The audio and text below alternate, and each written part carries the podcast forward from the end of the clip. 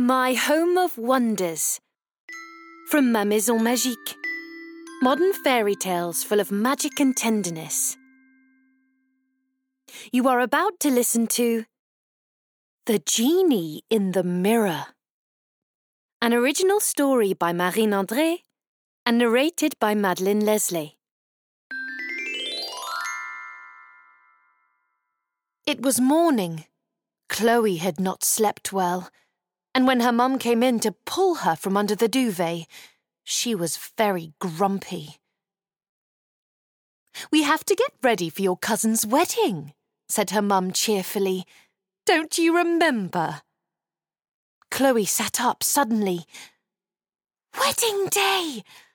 Oh, how unfortunate it was that the celebration should be today.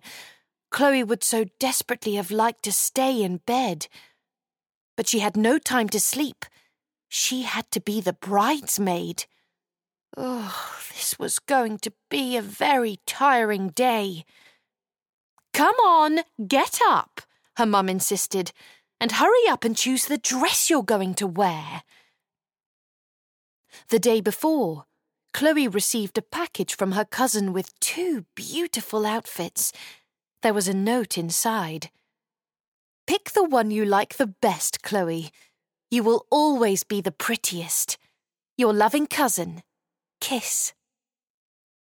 Chloe got out of bed as fast as she could, swallowed the biscuit and the fruit juice that her mum brought her, and made her way to the bathroom with the package.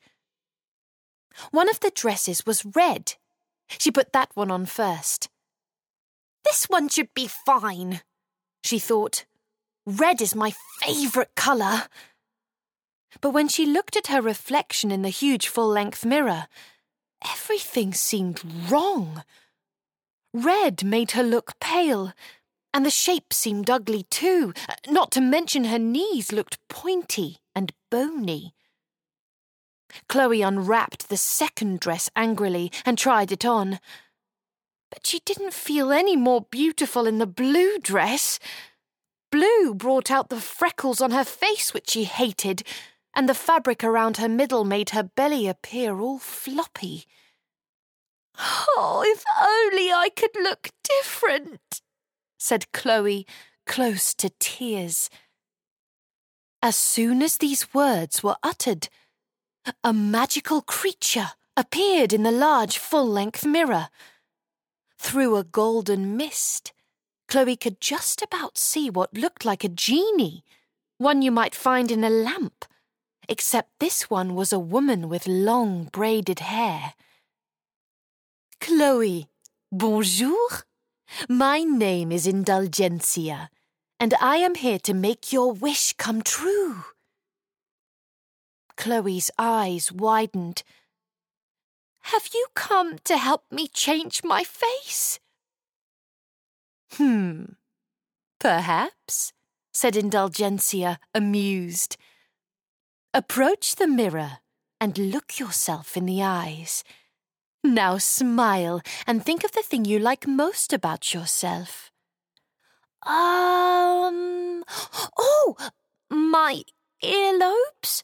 asked Chloe, who loved her tiny little ears that looked as though they could belong to an elf. Hmm. All right, said Indulgencia. And now think of when you have felt good in yourself, when you have felt happy, free, and strong.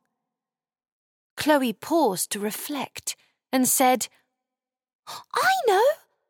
Like when I get a tingly feeling in my tummy every time I taste Granny's wonderful jam. Or when I was running really fast at my school sports day and I won the race. Chloe started to giggle as she remembered all the occasions her knees, her stomach, and all the other parts of her body were useful and magical.